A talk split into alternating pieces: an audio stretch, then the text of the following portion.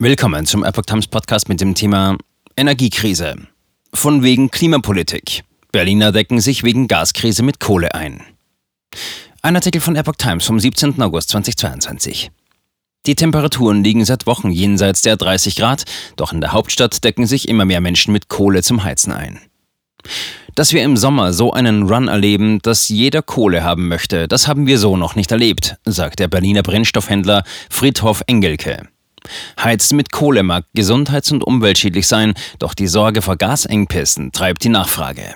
Die Sommerferien fallen für den 46-jährigen Juniorchef des Familienunternehmens Hans Engelke Energie deshalb vorerst flach. Es gilt Bestellungen anzunehmen, die Lieferungen, die sich bereits bis in den Oktober stauen, vorzubereiten und die Ware für Kunden bereitzustellen, die persönlich im Betrieb vorbeischauen. Kohleofen statt Gasheizung.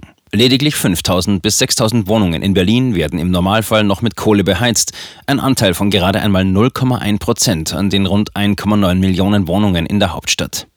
Doch zuletzt mischten sich neue Gesichter unter die Kundschaft. Jeder, der eine Gasheizung zu Hause hat, aber auch einen Ofen, der möchte jetzt Kohle haben, sagt Engelke.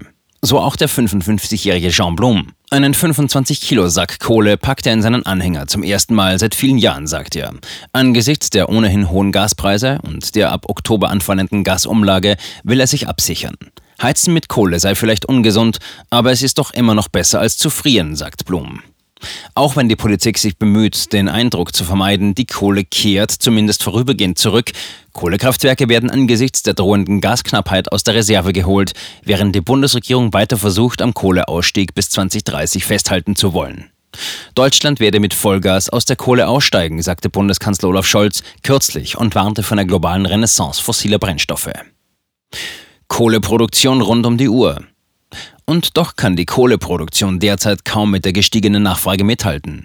Wir sind darauf eingerichtet, auch in den Sommermonaten mit der vollen Kapazität in drei Schichten an sieben Tagen in der Woche zu produzieren, sagt Thoralf Schirmer, Sprecher des Energiekonzerns LEAG.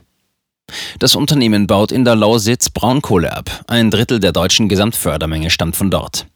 Seit Januar hat die Kohleproduktion in dem Revier im Vorjahresvergleich um 40 Prozent zugenommen, erläutert Schirmer. Die Nachfrage sei überall hoch und die Situation werde noch bis in den Winter angespannt bleiben. Hinzu kommt, dass andere Kohlereviere planmäßig ihre Produktion drosseln oder einstellen. Und so steht Kohlehändler Engelke an einem heißen Augusttag in der Lagerhalle mitten im Staub und Lärm der Maschinen, wiegt Kohle ab, verpackt diese und stapelt sie auf Paletten. Um ausreichend Kundschaft muss er sich keine Sorgen machen. Dem Winter blickt er dennoch wenig optimistisch entgegen. Doch sei es warm und die Kunden angesichts zweimonatiger Lieferzeiten entspannt.